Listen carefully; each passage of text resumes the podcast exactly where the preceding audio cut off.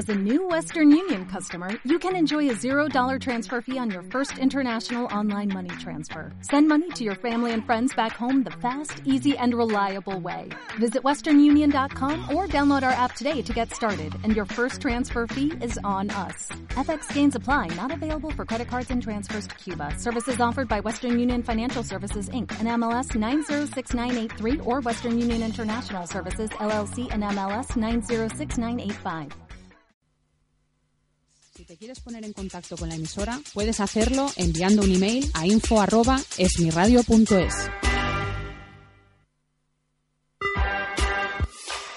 Esmiradio.es está formada por un equipo de personas y profesionales con la intención de ofrecerte una programación al estilo de la radio de toda la vida.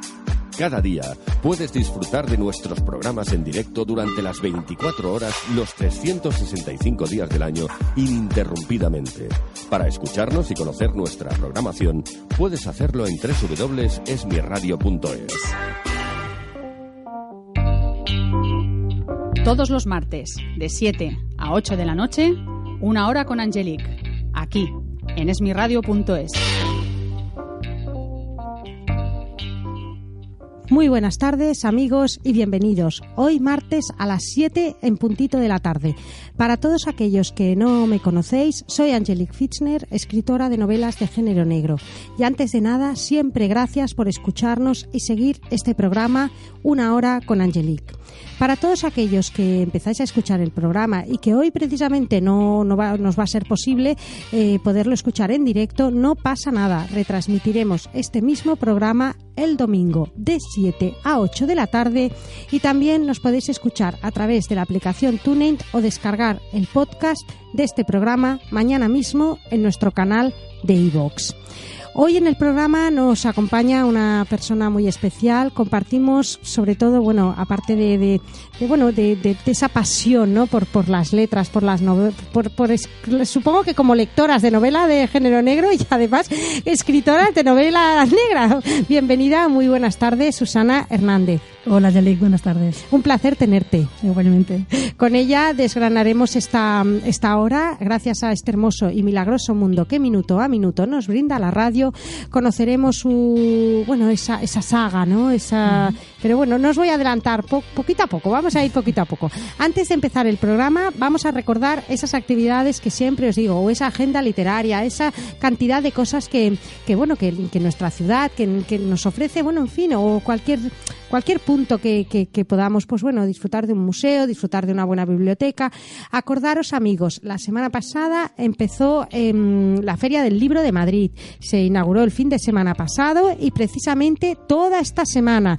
Y además, este próximo fin de semana también podéis disfrutar de escritores, eh, bueno, de todos los géneros, ¿verdad, Susana? De todo, sí. bueno, de, desde la novela infantil, romántica, Hay de bueno. todo novela negra, eh, en fin, novela de todo lo que os apetezca, acercaros al Parque del Retiro que disfrutaréis de, unas horas y de, unos días de literatura de la buena a la mejor.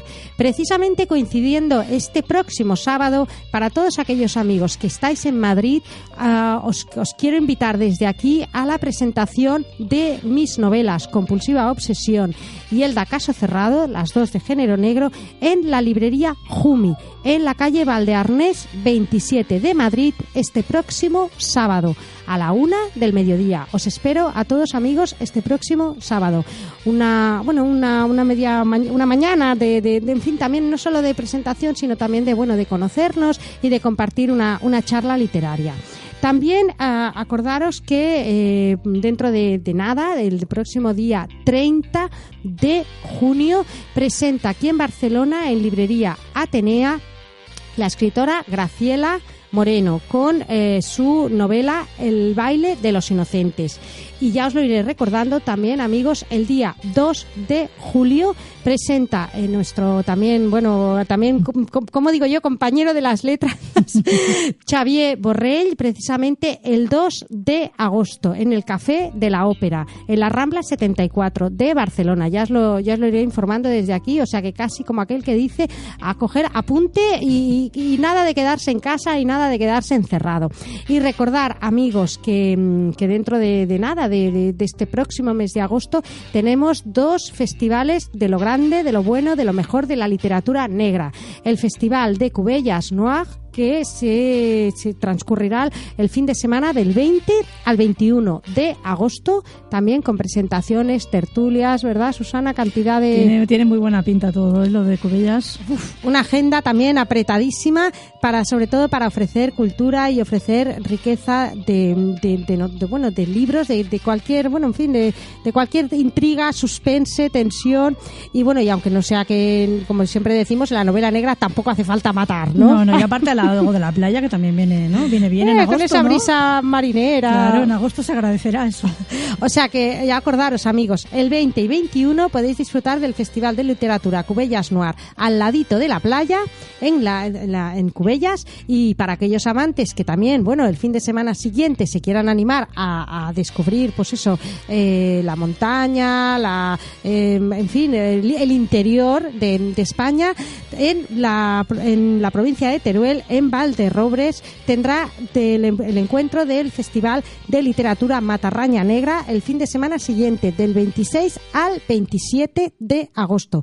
En estos festivales eh, se presentará la antología brutal y, bueno, increíble, La Orilla Negra, de la mano de José Luis Muñoz, que precisamente nos acompañará esta próximo, este próximo programa, el próximo martes, nos acompañará aquí y nos eh, podremos disfrutar de, de, bueno, todo ese trabajo brutal y, y además de, de- de, bueno, de, que como siempre decimos, ¿no? Forjar un, un- un- luego verla, forjar un trabajo, Bueno, forjar es que aparte José Luis tiene una, pues, una, una obra extensísima, o sea que podéis estar muchas horas hablando, vamos.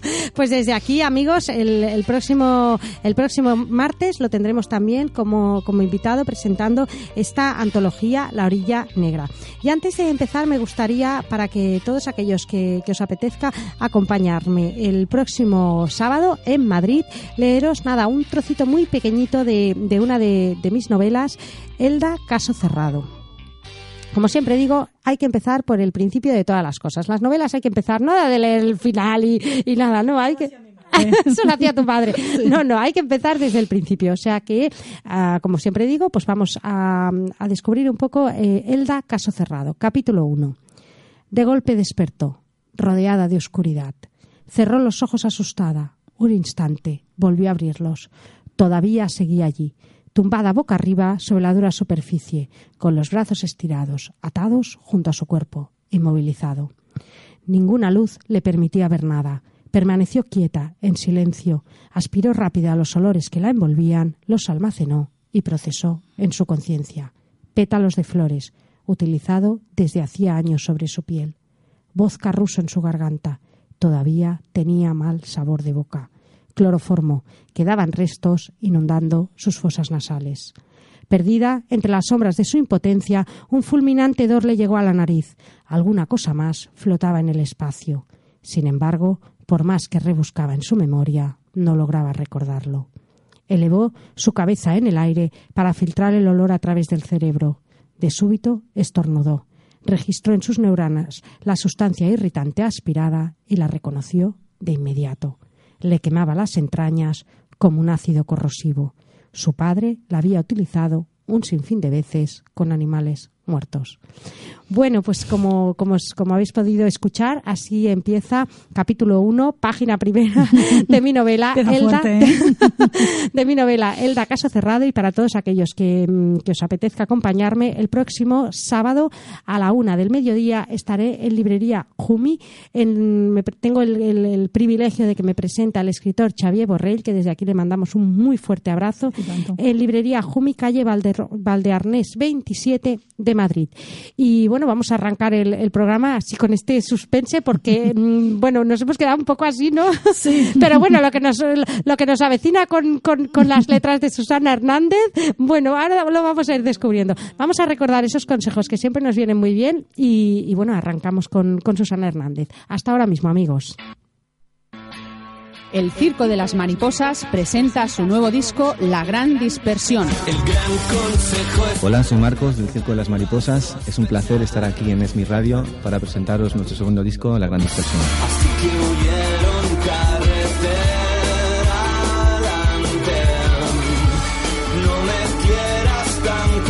No, no te pierdas La Gran Dispersión del Circo de las Mariposas.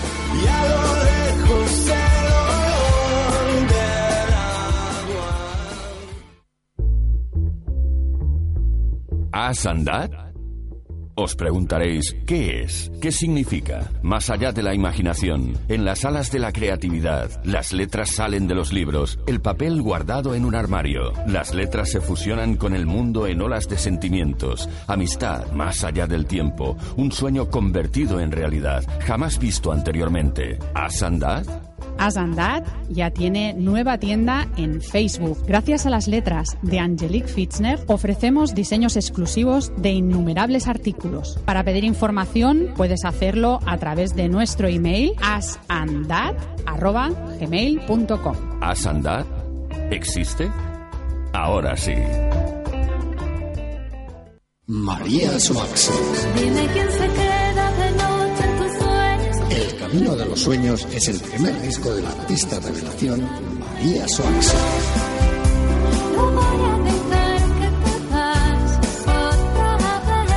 La encantadora y dulce voz de María Suax te enamorará. Déjate seducir por el primer single de María Suax, La vida misma. El Camino de los Sueños. María Suax ya la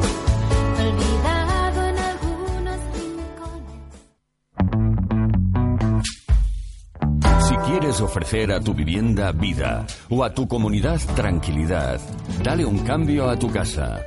Una rehabilitación en manos de los mejores profesionales garantizará siempre un buen trabajo y el éxito para la obra que quieras emprender. Rehabilitación y pintura en Rouget Decoración ofrece un trabajo personalizado en paletería, carpintería, electricidad y fontanería.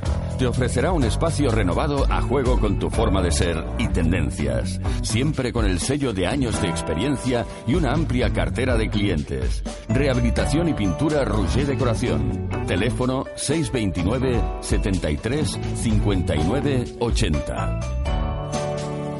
Estás escuchando Una hora con Angelique, aquí, en esmiradio.es. Amigos, como os comentábamos hace un momentito, hoy en el programa nos acompaña la escritora de género negro, Susana Hernández, con cinco libros publicados. Madre mía. bueno, primero de todo quería, quería presentárosla. Ella es de Barcelona, ha estudiado imagen y sonido, integración social y, y, bueno, has, eh, también psicología. Y has colaborado en bueno, medio, muchos medios de, de comunicación. Sí. Cuéntanos un poquito. Sí, bueno, a mí me gustaba ya desde jovencita el mundo de la radio, precisamente, y también ah, colaboraba en algunos periódicos, he hecho bastantes cosas relacionadas con los medios, desde redactora de deportes, por ejemplo, a crítica musical, cosas muy diferentes, y empecé pues lo típico colaborando con la radio del pueblo, luego vi que aquello me gustaba y empecé pues a trabajar. Estuve 12 años trabajando en Radio Canet y bueno, haciendo pues todo tipo de, de programas, ¿no? desde eh, magazine a música, radio fórmula, informativos, de todo.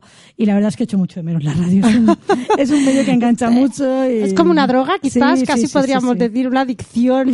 De verdad, de verdad, yo disfrutaba muchísimo. Lo que pasa es que llegó un punto en que tenía que decidir ya entre dedicarme a escribir a jornada completa o trabajar ocho horas a siete en la radio, era imposible, ¿no?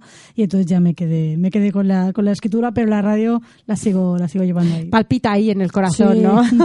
Pues nada, oye, doblemente contenta porque todavía, porque hoy nos acompañas aquí en el programa y que, bueno, aquello de esos recuerdos de la radio todavía están ahí vivos.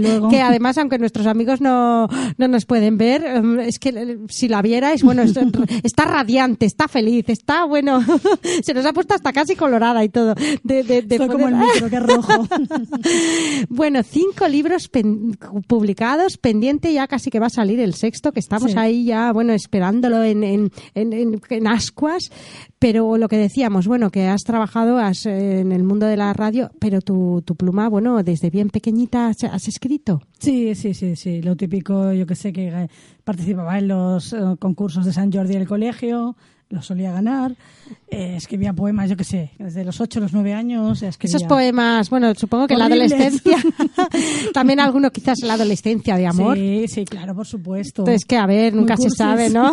que a veces ahora decimos, Dios mío, ¿cómo he podido yo escribir todo eso? Sí, sí, sí, pero es bueno, es bueno echar la vista atrás y decir, bueno, he mejorado bastante.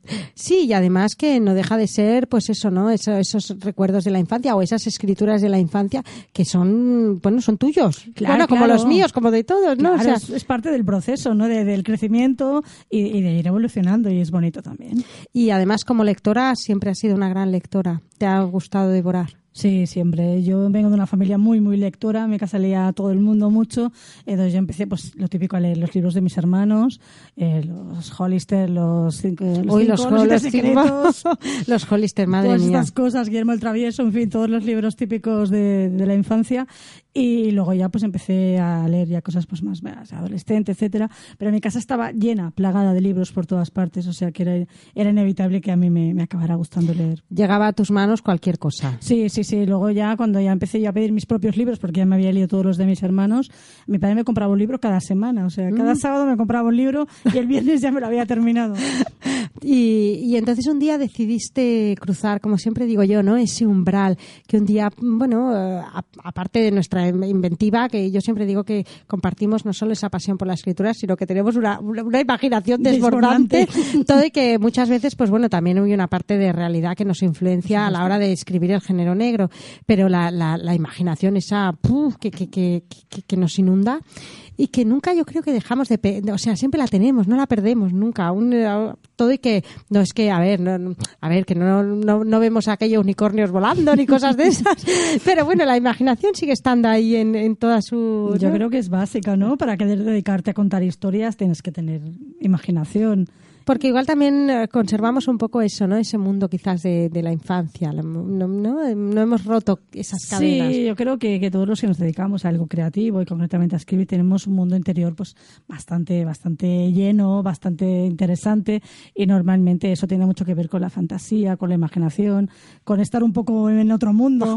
Sí, quedarnos un poco así como en outside, ¿no? Sí. Fuera de juego, que a veces dice la gente, uy, ¿qué le pasa? ¿no? Y es que estás tú con tu, con tu, pro- tu, tu tu- tu galaxia, tu órbita ahí, ¿no? Tu propio mundo.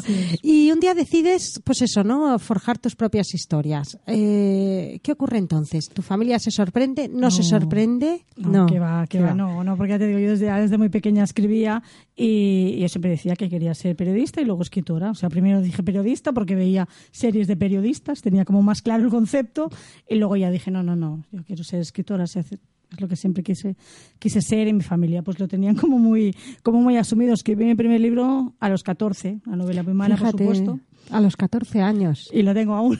Está ahí guardadita lado, en el sí, cajón sí, aquello sí, que... sí. Pero ¿se llegó a compartir con alguien de la familia o es eh, está ahí guardadita no, para sí, ti? creo que lo, lo llegó a leer alguien de mi familia o- y luego la siguiente que escribí con 16 o 17 recuerdo que la leyó una profesora mía de, del instituto y, y que le gustó bastante, o sea, me dijo que estaba muy bien, qué tal. Bueno, eso me animó, ¿no? Pero esos son, como te digo, entrenamientos, ¿no? De la adolescencia. Sí, esas pinceladas que luego poco a poco, aunque parezca que no, está forjando el camino Sí, al futuro. supuesto, claro. Está forjando ese camino al futuro de, de esa primera novela que, que publicaste, La Casa Roja, Premio Ciudad de San Adrián 2005. Mm. Mm, género negro.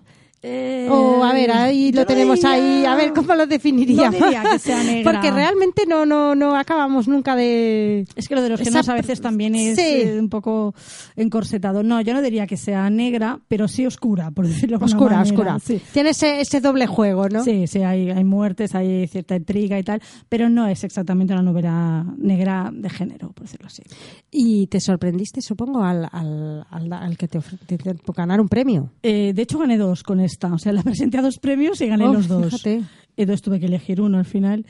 Eh, la verdad es que sí, porque eh, de hecho la primera novela que escribí, digamos seria, ya con, Con, con, con mentalidad de esto lo quiero llegar a publicar, fue la, fue la puta que leía Jack Kerouac. O sea, la, la escribí antes y, y, bueno, estaba ahí con la novela, a ver qué hacía y tal. Y esta, La Casa Roja, la escribí en... Es una novela corta, ¿eh? La escribí en un arrebato. Que en un, un arrebato de Sí. furia. Bueno, de furia más bien no, de impulso. Venga, en un impulso así de otoño la escribí, la envié y, y casi que no me olvidé un poco, ¿no? Estaba más centrada en la otra.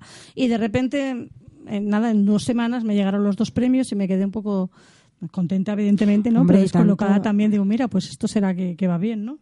Bueno, y además que, que sobre todo eso, ¿no? Porque a veces entran, a mí por ejemplo me ocurrió que entran un poco eso, el pánico escénico de hasta dónde lo hago bien o hasta dónde lo Claro, hago mal, ¿no? Hasta dónde gustará o hasta dónde no. Siempre esa inseguridad de, de que, bueno, que nunca sabes, ¿no? Eso y yo cuando... creo que, siempre lo tendremos, yo creo. Yo ¿no? creo que sí, todo y que cada, cada novela va evolucionando y yo, por ejemplo, en mi caso, pues con Compulsiva Obsesión le dieron un premio en el 2012, pero a veces siempre dicen, ¿cuál es lo- el- el- el- la novela que a tú te gusta más? Yo creo que siempre es la última, ¿no, Susana? Yo creo ¿O que ¿Cómo sí. lo dirías? Para mí sí. Para mí sí es la última, no porque sí, porque sea la última, sino porque en general es la, la que más esfuerzo te lleva porque ha sido mejorando, se supone, ¿no? La teoría es que vas mejorando.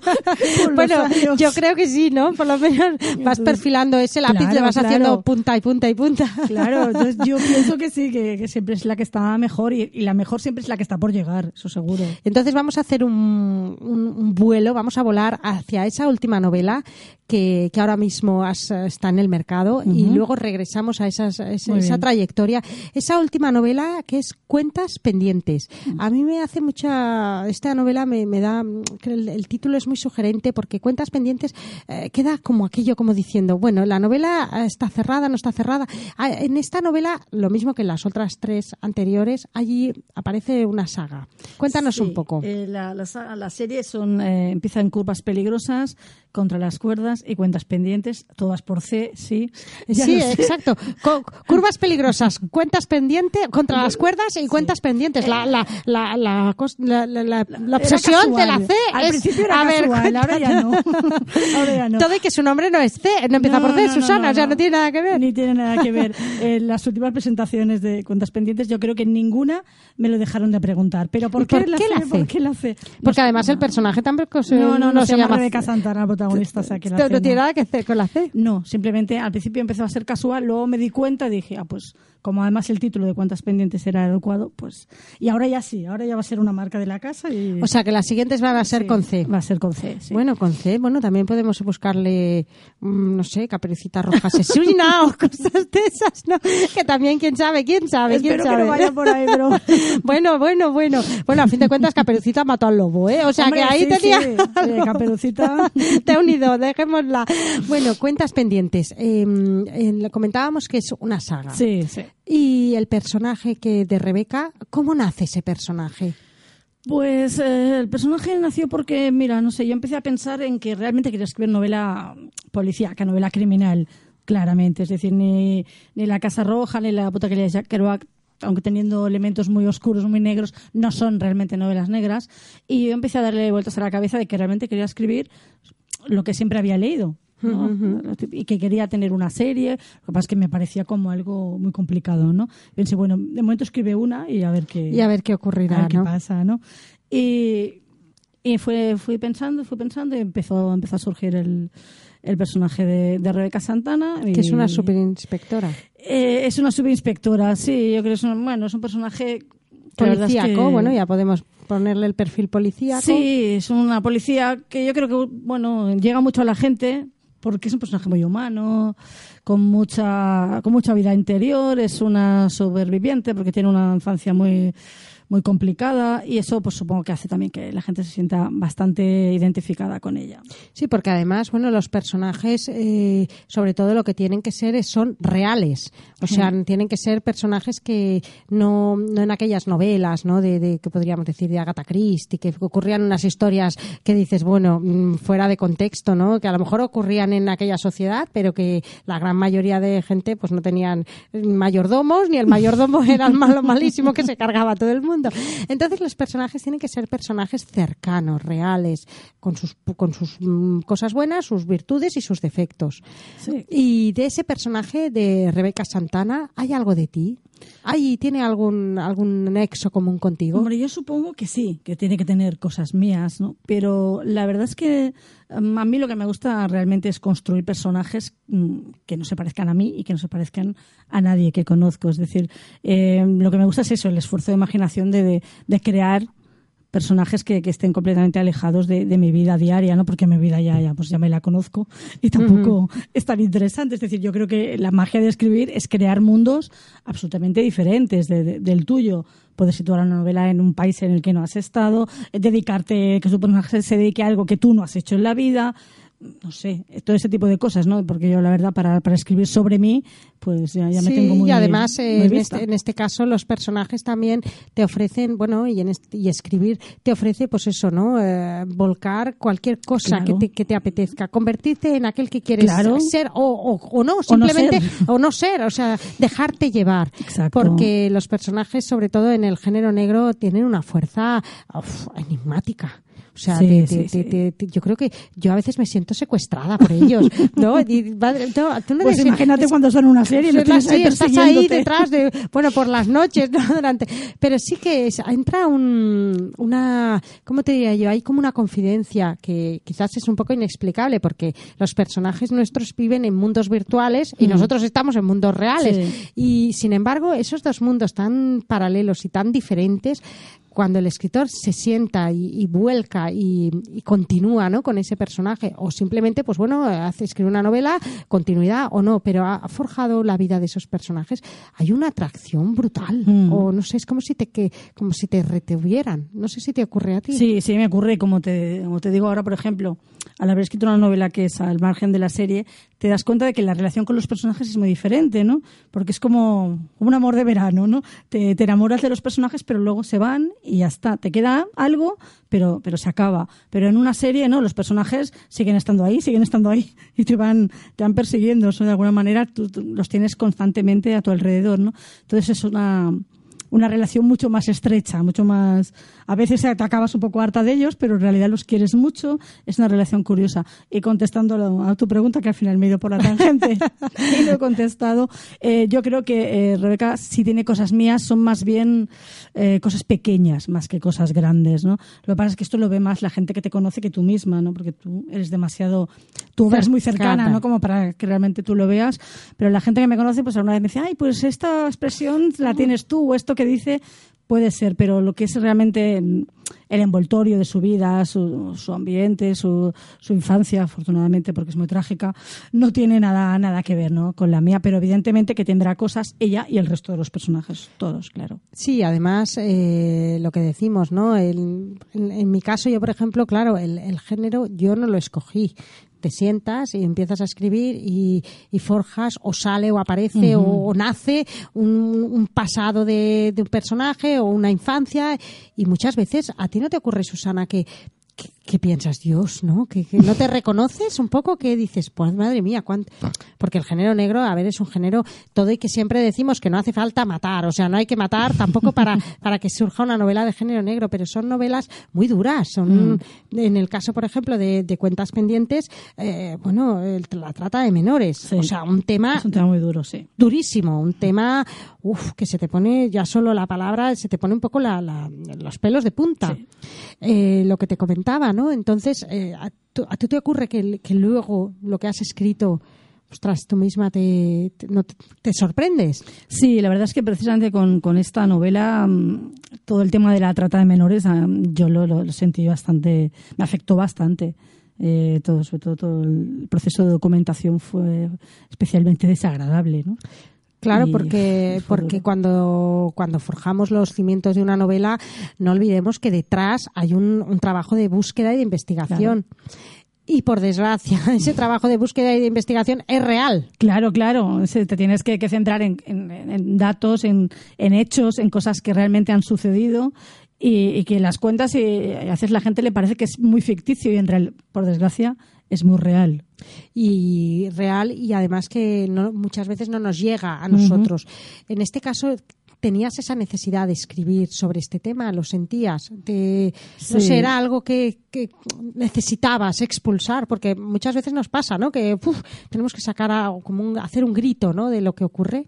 Sí. ¿Te ocurre a ti con esta novela? De hecho, el, el tema de la trata de menores yo había pensado tratarlo en la segunda novela de la serie, En contra de las cuerdas, y empecé la documentación, etcétera, y me sentí que, que no podía, que, que me costaba demasiado, ¿no? Entonces bueno, lo dejé, empecé a investigar otro tema que no es que sea mucho más agradable porque trata de un violador en serie, pero eh, bueno, es un tema como decir, por alguna, decirlo de alguna manera más, más tocado, más, más visto, ¿no? Que nos afecta y evidentemente como mujer te afecta mucho, pero que es algo que, que ves más a menudo en los medios, etcétera. ¿no? Las informaciones, Exacto, hay más informaciones información que te llegan. Sí, exacto. Eh, y luego ya con la tercera ya retomé esa idea y dije, va, sí, ahora es, es el momento, me siento más, más preparada como para afrontar esto. Y, y sí, y realmente me, me interesaba porque pienso que es un tema del que no se escribe demasiado, sinceramente, ¿no? Es que hay mucho más, por ejemplo, sobre trata de, de- de mujeres, etcétera. Pero trata de menores eh, se escribe poco, es un tema que realmente es espinoso y que muchas veces pues no, no, no se le da demasiada no es que no se le dé importancia es que mm, es como un poquito invisible no tabú quizás es quizá tabú porque tabú, son esas cosas palabra que nos afectan tanto que queremos pensar que no existen no de alguna forma como si ese, ese punto, ese, ese, ese espacio ¿no? de la sociedad eh, que existe quedara como, como olvidado, ¿no? Sí, sí, Y en exactamente. este caso hay que, o sea, pues bueno, también hay que compartir que ocurren estas cosas. sí esa era la idea no poner la luz ahí justamente no en decir esto es, es horrible pero pero está ahí Pero ¿no? también está ahí, tampoco no considerarlo tabú, porque si lo consideramos No, no. tabú no se ponen los medios para, no claro claro para bueno para evitar que ocurran todas estas eh, situaciones o y en este caso también aparece el personaje Vázquez cuéntanos un poco el personaje Sí, bueno, Vázquez está también en las, todas las novelas, es la, la compañera de, de Santana. Es un contrapunto, son muy diferentes. ay ahí ¿no? quería yo venir a ver eso porque son- no tienen nada que ver No, no, son dos personajes súper súper diferentes. Y de hecho, Vázquez nació un poco así, ¿no? Por- para ser el contrapunto de, de Santana. y además entre ellas dos eh, hay de todo también No, no, no, no. ¿No? Cuéntanos, no, a ver. No, ellas solo tienen una relación laboral y de amistad, son muy amigas. Al principio no. ah Al vale principio se llevan Ah, fatal. vale vale Al principio se llevan muy mal por eso, porque son dos personas absolutamente diferentes de edad, de Chocan, de todo, chocan, de- al principio chocan. Sí, de clase social, de condición sexual, de todo. Son absolutamente distintas. Entonces al principio es como, como un choque, ¿no? Vázquez es como de la antigua escuela, muy acostumbrada a hacer las cosas a su manera, y llega Santana, que es psicóloga, que es criminóloga, y dice esta listilla de qué va, ¿no? Y ahí- Sí, la, la, la, la tiene un poco como diciendo, ahora me Sí. viene a mí a dar clases, ¿no? O, o Exacto. de cómo tengo que hacer las cosas o lo que sea. Pero sin Pero embargo, no, luego no, con el tiempo. Sí, sí, sí, luego empiezan a conectar y aún siendo absolutamente distintas, ahí hay una, una lealtad muy fuerte entre ellas y se apoyan mucho tanto en lo profesional como, como en lo personal, ¿no? Y Vázquez es el típico personaje que la gente que empieza a leer Curvas Peligrosas empieza a decirme, qué estúpida es esta mujer. Y cuando acaba la novela me dicen, ay, no, yo le tengo cariño. Y ahora ya con el tiempo la gente le tiene mucho cariño. Es la típica borde que, que, que tiene buen corazón, digamos. Pues vamos a hacer un vamos a hacer un, rec- un pequeño recordatorio de esos consejos que siempre nos vienen muy bien y vamos a desgranar un poco ese- esos dos personajes principales y, y que bueno y que no a veces lo, lo que parece como a veces no una persona que te da la sensación no que es así luego resulta que es todo lo contrario. Ahora mismo regresamos amigos hasta ahora mismo. El Circo de las Mariposas presenta su nuevo disco La Gran Dispersión. Hola, soy Marcos del Circo de las Mariposas. Es un placer estar aquí en Esmi Radio para presentaros nuestro segundo disco, La Gran Dispersión.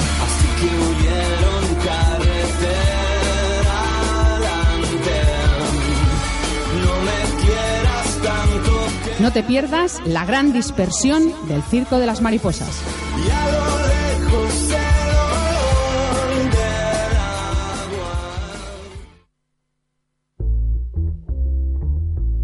¿Has andat? Os preguntaréis, ¿qué es? ¿Qué significa? Más allá de la imaginación, en las alas de la creatividad, las letras salen de los libros, el papel guardado en un armario. Las letras se fusionan con el mundo en olas de sentimientos, amistad más allá del tiempo, un sueño convertido en realidad, jamás visto anteriormente. ¿Has andat? Asandat ya tiene nueva tienda en Facebook. Gracias a las letras de Angelique Fitzner ofrecemos diseños exclusivos de innumerables artículos. Para pedir información puedes hacerlo a través de nuestro email asandat@gmail.com. ¿Has andat? ¿Existe? Ahora sí.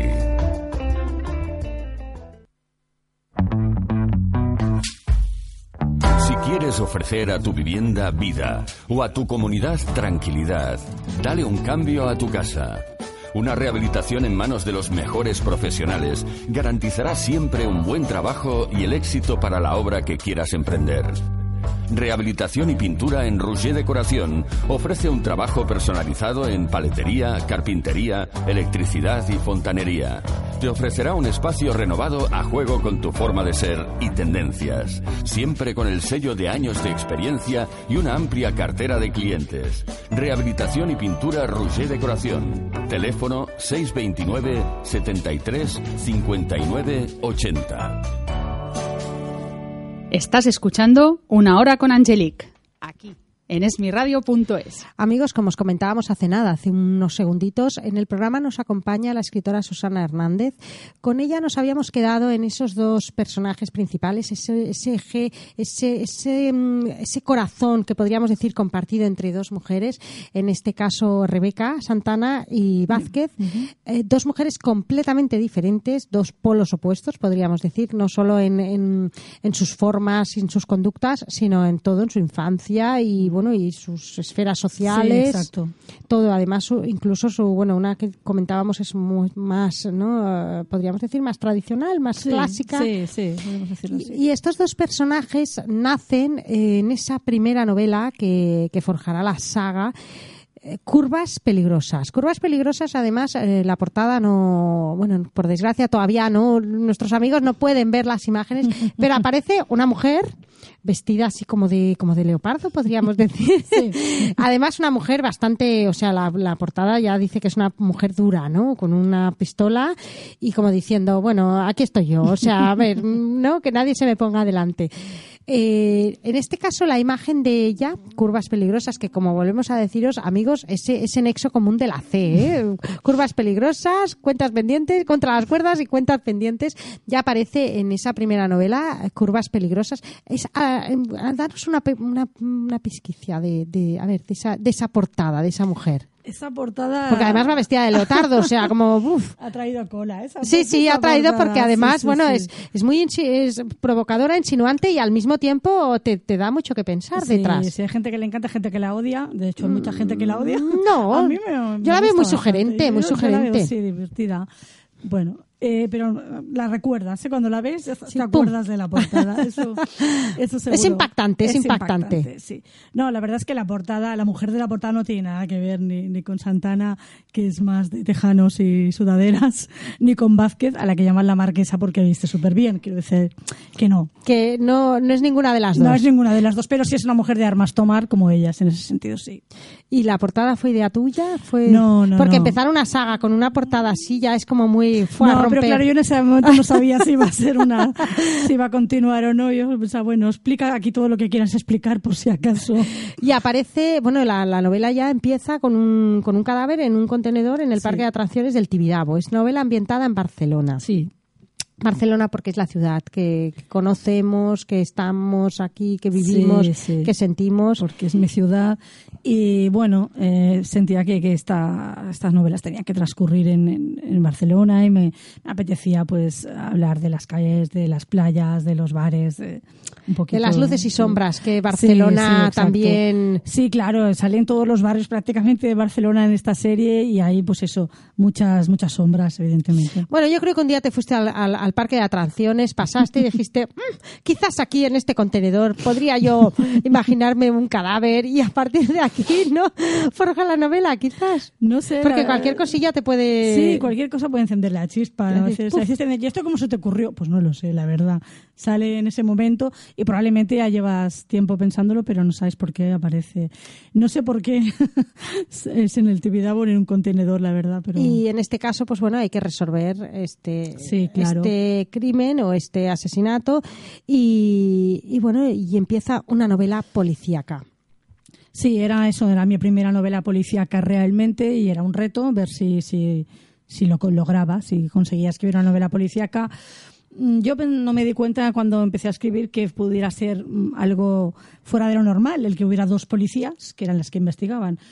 Fue cuando eh, la novela empezó a rodar que me dijo Lorenzo Silva que no había ninguna novela en España que fueran dos mujeres las protagonistas, dos policías. Sí. Y me pareció alucinante, ¿no? Porque No Sí, pensé bueno, que fuera rom- tan raro. Porque romper un poco, pues eso, ¿no? Los esquemas o quizás, Pero bueno, no es no algo que yo me planteara. Buscaste, no, no, no, en no, no. absoluto, ¿no? Simplemente fue así y bueno, espero que ahora ya haya muchas más, ¿no? Pero en ese momento, por lo menos en 2010, pues no no había, no suele haber pues un hombre y una mujer o, o una mujer o un hombre, ¿no? Pero no no dos subinspectoras, ¿no?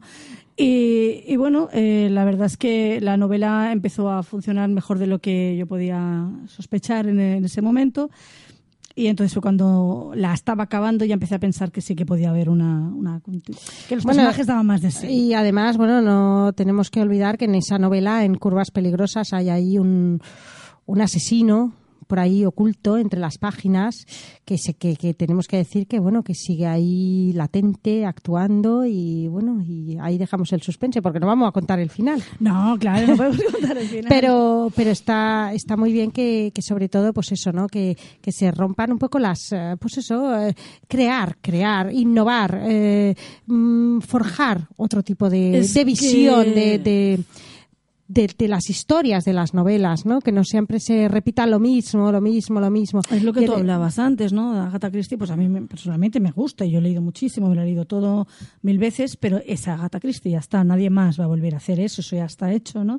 Entonces, mm, hay mucha novela policíaca, por lo tanto creo que lo más fácil es repetir lo que ya está hecho. Por lo tanto, eh, la idea que yo tenía era intentar hacerlo a mi manera, simplemente. O sea, adaptar un poco la, la novela policíaca a, a mi mundo literario y hacerlo desde mi punto de vista. Que no pareciera algo que ya has leído 12 millones de veces. Puede ser mejor o peor, pero por lo menos que sea tuyo, ¿no? Esa era un poco la idea. Sí, además en, en este caso, pues bueno, el, el asesino podemos decir que bueno mata a mujeres que están discapacitadas. sí, sí, exactamente. Y, y ahí aparece pues ese, esa persona, esa figura que eh, luego hay también en, en la contra las cuerdas también un asesino. Mm. También volvemos a forjar pues esa investigación, eso, pero siempre pues eso sobre otra otro prisma, otro otro punto, otro enfoque, ¿no? Otra otra luz. Y, y luego lo que decimos, ¿no? En, en, en la última novela, pues bueno, ya tratamos otro tema también, la trata de menores No, sí, sí, cada, de hecho, cada novela tiene todo un tema siendo lo que decimos no todo siendo pues la saga de esos de esas dos mujeres cada eh, el- el tiempo podríamos decir o las historias las llevan a, a, Sí. a unas situaciones completamente diferentes Sí, sí, por supuesto. Aparte, bueno, una de las, digamos, mm, marcas de la casa, un poco, por decirlo así, de la serie es que eh, tiene mucha importancia la vida personal ¿no? de los personajes. O sea, no solo son las investigaciones, sino es la vida personal de Santana, que es movidita, la de Vázquez, que también lo es bastante. De Unido, bueno, de Unido. de Unido van saliendo. Entonces, eh, todo su, su entorno familiar y personal es muy importante. De hecho, en Curvas Peligrosas, yo creo que casi es más una novela de relaciones que de, que de asesinatos, aunque los hay. Luego ya sí que las dos últimas son más, más negras, más, más policíacas, más duras, pero el entorno personal de los personajes para mí es muy importante y forma parte de, de- de toda, de toda la Sí, bueno, es que yo en este caso comparto completamente tu, tu opinión porque los personajes son la fuerza de la novela, o sea, los personajes, sus, sus emociones, sus eh, debilidades eh, y siempre digo yo, ¿no? Esa línea que además desde aquí quiero hacer un paréntesis y felicitar al, al- el primer festival de literatura que se, que se ha realizado este pasado fin de semana en Lérida. De- felicidades por el Segra de Negra, un festival primero mm, que lo que comentábamos, ¿no? Forjado desde la organización de mujeres y, y chapó. O sea, yo tuve el placer de, de poder participar la jornada del sábado por la mañana y lo que comentábamos, ¿no? O sea, lo que volvemos a decir, nunca tampoco se había pensado hacer un, un festival, eh, pues eso, desde, desde, bueno, de- desde las mujeres organizadoras, en este caso desde Monse San Juan, escritora de novela negra y todos los, bueno, toda la cantidad de, de ayuda y de, de escritores y de gente que, bueno, que, que, que han podido, pues, eh, bueno, lo que decimos, ¿no? Romper un poco, pues, eh, no, no, ya no es romper, ofrecer otra cosa.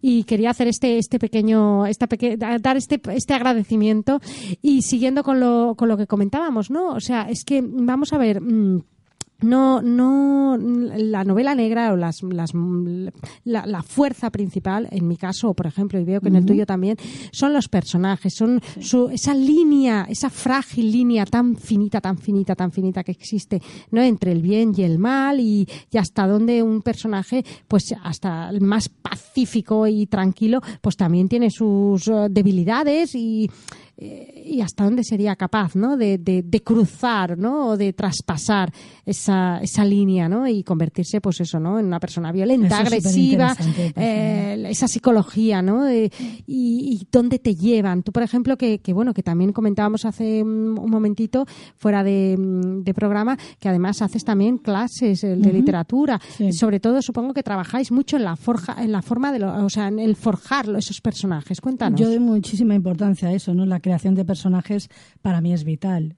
Porque puedes tener unas tramas estupendas, pero si los personajes no tienen fuerza, si los personajes no, no, no están creados realmente, no están trabajados, no, no te los crees, eh, esas tramas se caen, se van, se quedan en nada. Entonces creo que, que es súper importante trabajar los personajes, crearlos, trabajarlos mucho y que te los creas, porque si tú no te los crees no se los creen los demás, eso, eso ya seguro, ¿no? A mí una vez me escribió una lectora y me dijo que a veces buscaba en el móvil los teléfonos de, de Rebeca y de Malena, que es otra de las protagonistas. Yo creo que es uno de los piropas más bonitos que, que me han dicho, ¿no? Es que parece que sean amigas mías.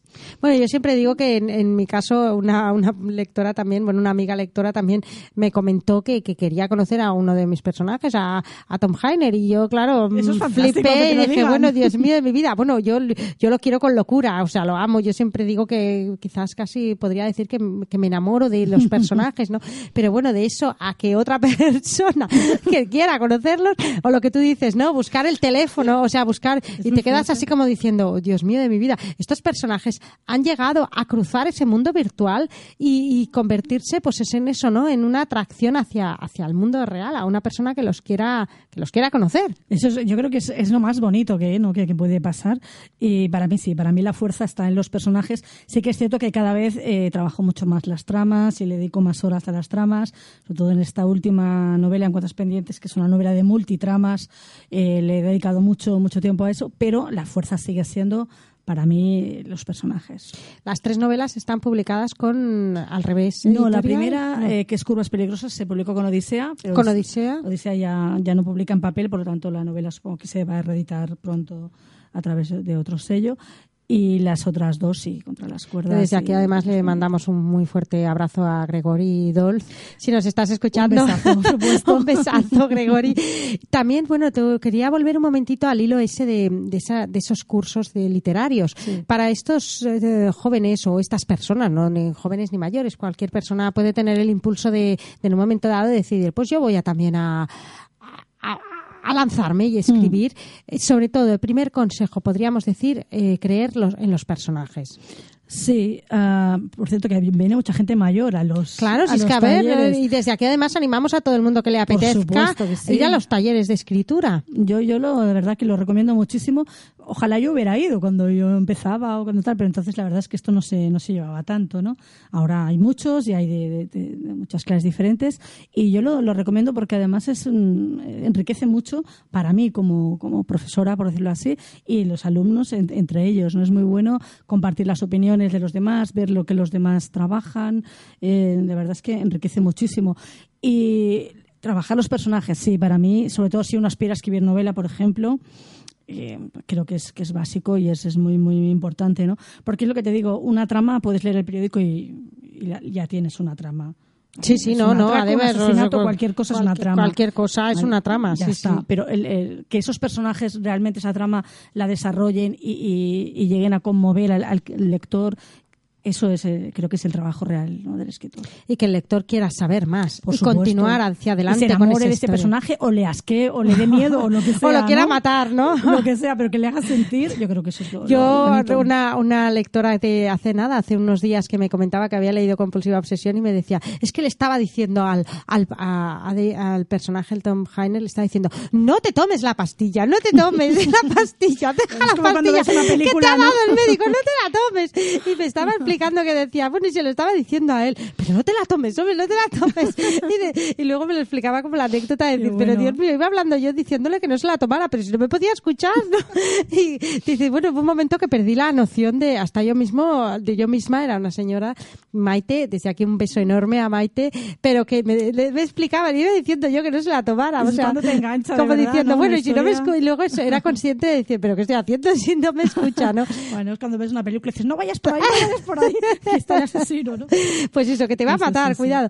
Primero de todo y sobre todo, bueno, eh, lo que comentábamos, ¿no? Hay escritores de brújula y escritores de mapa. Eso ya cada uno que pueda en- encontrar su camino que no a veces pues bueno yo por ejemplo pues soy un escritor de impulso o sea no no empiezo con galería de personajes ni me forjo una historia ni, des- ni, ni- ni hago el desenlace nunca sé hacia dónde voy a ir hay escritores que sí pero cada uno que encuentre el camino quizás más seguro que, que, que le funcione no Susana Yo soy de brújula. tú eres de brújula Sí, sí, sí, yo... también Tío. Tú también, o sea, tú como yo, ala, ¿a- ¿hacia dónde vamos a ir? Bueno, ala, Sí. que nos lo diga No, el no, personaje, yo ¿no? no, soy de planear. Yo no soy de mapa no. tampoco. Yo a mis alumnos les recomiendo que lo hagan y que planifiquen y tal, porque cuanto más planificado lo tengan, en teoría, más, más fácil les va a hacer luego, ¿no? sobre todo cuando empiezan, que la gente se siente más insegura, ¿no? Pero yo, pues que por mucho que planifique, luego todo lo que he planificado no lo voy a hacer. Entonces, no tiene Eso me demasiado pasa. sentido, Y es que yo ya no planifico, yo ya digo, bueno, por lo que tú dices, porque seguramente no me van a hacer caso y los personajes van a ir a su a su camino y a su historia y Yo lo- algunas cosas sí, evidentemente, a nivel de tramas, y, pero lo que es coger y planificar toda la novela, no, yo no sirvo para eso, ¿no. Pero en este caso, bueno, aunque se aconseja eh, para el que empieza, Sí. ¿no? Eh, pues no sé, darle un perfil al personaje, creérselo, sobre todo sentirlo, amarlo y con lo que decíamos, ¿no? Con sus virtudes y sus defectos y con sus violencias y sus bondades. Sí, sí, no, yo aconsejo mucho eso, sobre todo eh, para los que la gente que empieza, pues, por ejemplo, trabajar el personaje. Claro, mucha gente me dice que es trabajar el personaje, ¿no? Ah, pues yo que sé, por ejemplo, hacer fichas de personajes, escribir en una hoja pues todas las características del personaje, no solamente físicas, sino psíquicas, el, el ambiente en el que se mueve, su historia, desarrollarlo un poco. Darle un pasado. Exacto, darle un pasado. Esto, la gente que empieza le va muy bien ponerlo por escrito, preparar las escenas, eh, planificar con escaleta, todo esto está muy bien y sirve muy bien como muleta, ¿no? Para, para ir empezando. Lo que pasa es que, que, bueno, yo no, no suelo hacerlo. ¿no? Ah, yo no, yo tampoco, pero bueno, eso no quita de que, de que hay escritores que les va Sí, muy sí, bien sí, y cualquier forma de escribir, cualquier forma, Cada sea de mapa o cada uno encuentra la suya. Y no es ni mejor ni peor. No, no, no, no, no, en absoluto. Yo siempre le digo, yo recomiendo que tú puedas hacer esto, pero luego si a ti no te funciona esto, no lo hagas porque te lo he dicho yo, es absurdo. O lo que a mí me, me va bien, igual no te va bien a ti, ¿no? Cada uno luego encuentra su manera de, trabajar. Lo que pasa que, por ejemplo, pues en los talleres, lógicamente, lo que hay que hacer es, dar esas herramientas para que la gente pues pueda canalizarlo, todas esas ideas que tiene, las pueda poner por escrito, las pueda trabajar con, con un poquito de, de sentido, ¿no? Porque normalmente lo que le pasa a la, a la gente que se apunta a los talleres es que tiene ideas pero no sabe cómo, cómo, cómo volcarlas. Y luego también, bueno, la forma de, o sea, escribir en primera o en tercera persona. Eso es un problema siempre porque, recurrente. claro, es un, mm, quizás la tercera persona te permite un poco de más juego. También hay, se puede escribir en segunda persona. También Sí, hay es escritores que es más complejo. La, la tercera persona te abre más el, el- el abanico, ¿no? De, de- de la dimensión del espacio en el cual se encuentra el personaje.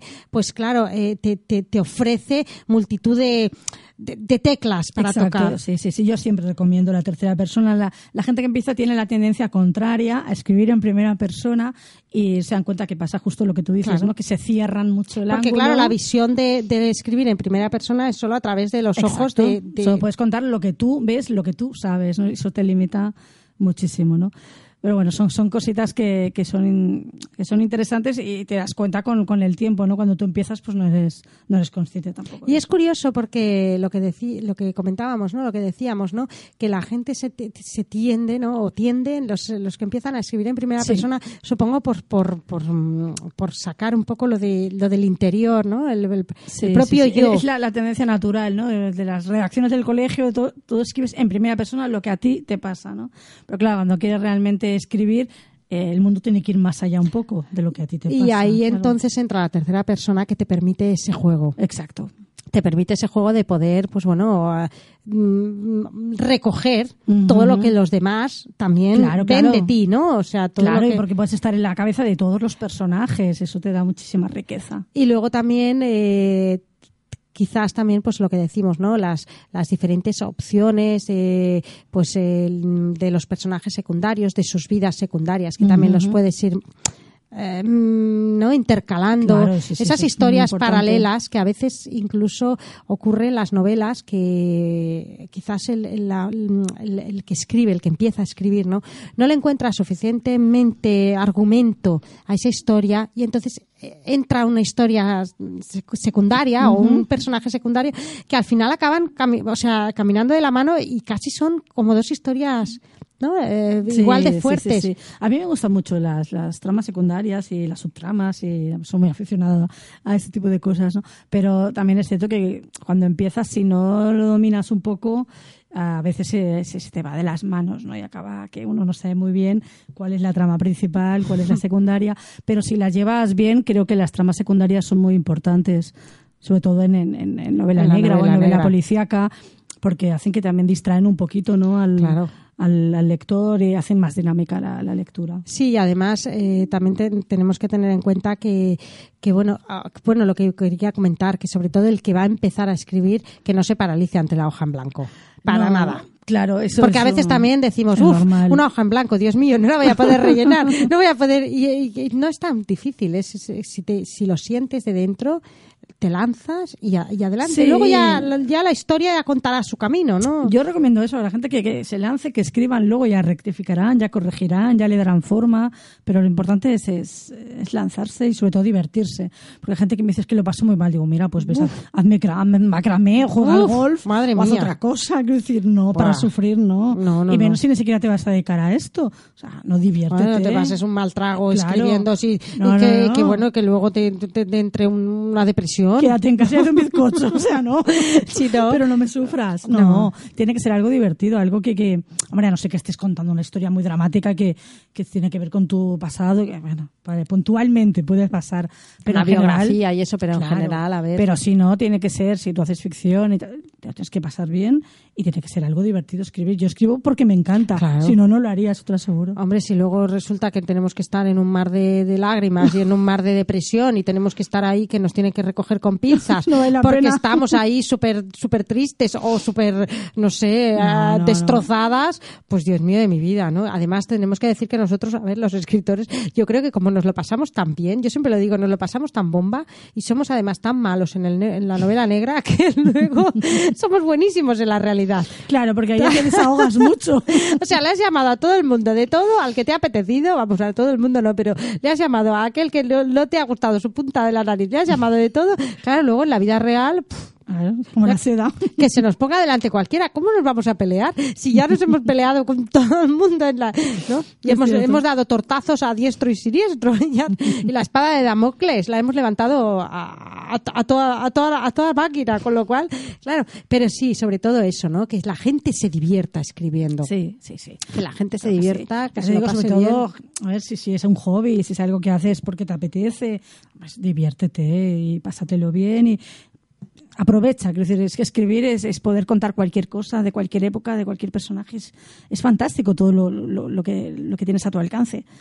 Diviértete simplemente y luego, bueno, pues si, si ya quieres aspirar a, a, que- a ir mejorando, bueno, pues ya, ya se irá trabajando, pero sobre todo pásatelo bien. Sí, además, bueno, el futuro ya se verá. Nadie Claro. sabemos el futuro, ¿no? No, Y- no, claro. Pero si sobre todo el presente lo disfrutas y lo pasas, lo que decimos, ¿no? Te lo pasas, vamos, como, como un niño con un juguete nuevo, ¿no? Un niño pequeño con Eso es mejor. Luego ya veremos el futuro. Ya cada novela ya escribe su historia y hacia dónde te lleve, pues, aunque no te lleve a ningún sitio, el regalo del presente con lo bomba que te lo has pasado. Eso ya, Eso ya, vamos, es el, el mejor premio y el mejor regalo que, te- que se pueda una persona llevar. Y, y si encima, pues, disfruta, querrá continuar escribiendo. Claro, claro, por supuesto. Y si te lo pasas mal, pues claro, va a ser que no, ¿no? No, no. Pero que desde luego desde aquí animamos a todo, a todo el mundo que, que, que, que si le apetece o siente esa necesidad, que acuda a un taller de escritura eh, o a los talleres que tú, por ejemplo, Sí. haces o en cualquier sitio, ¿no? Eh, Se puede en cualquier ciudad de la que viva, que además es- Seguro, seguro. este programa que nos escuchan desde todo el mundo, madre mía, en todas las ciudades Seguro seguro, que las ciudades hay- hay un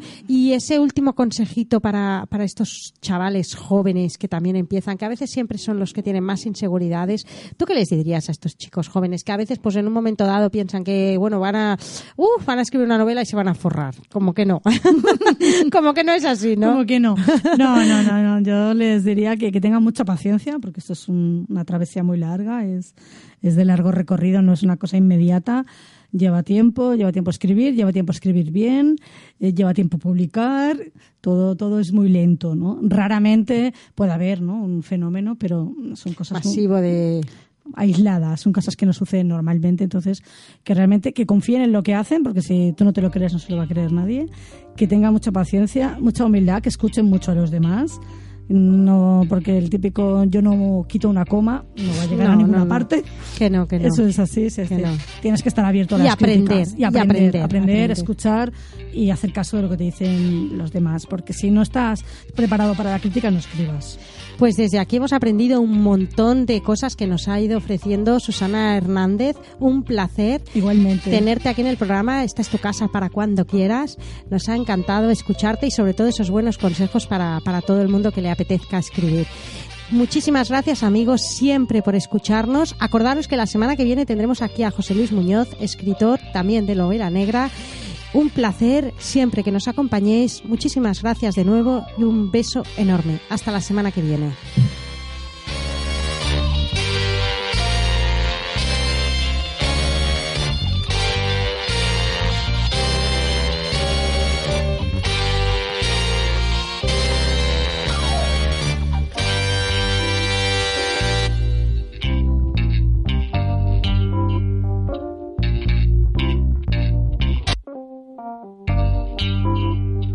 Todos los martes, de 7 a 8 de la noche, una hora con Angelique, aquí, en esmiradio.es.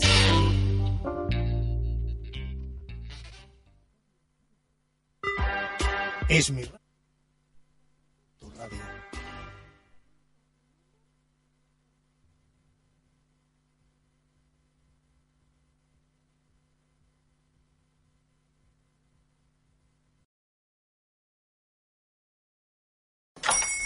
Hola, buenos días, mi pana. Buenos días, bienvenido a Sherwin Williams. ¡Ey! ¿Qué onda, compadre? ¿Qué onda? Ya tengo lista la pintura que ordenaste en el ProPlus app. Con más de 6.000 representantes en nuestras tiendas listos para atenderte en tu idioma y beneficios para contratistas que encontrarás en aliadopro.com. En Sherwin Williams somos el aliado del PRO.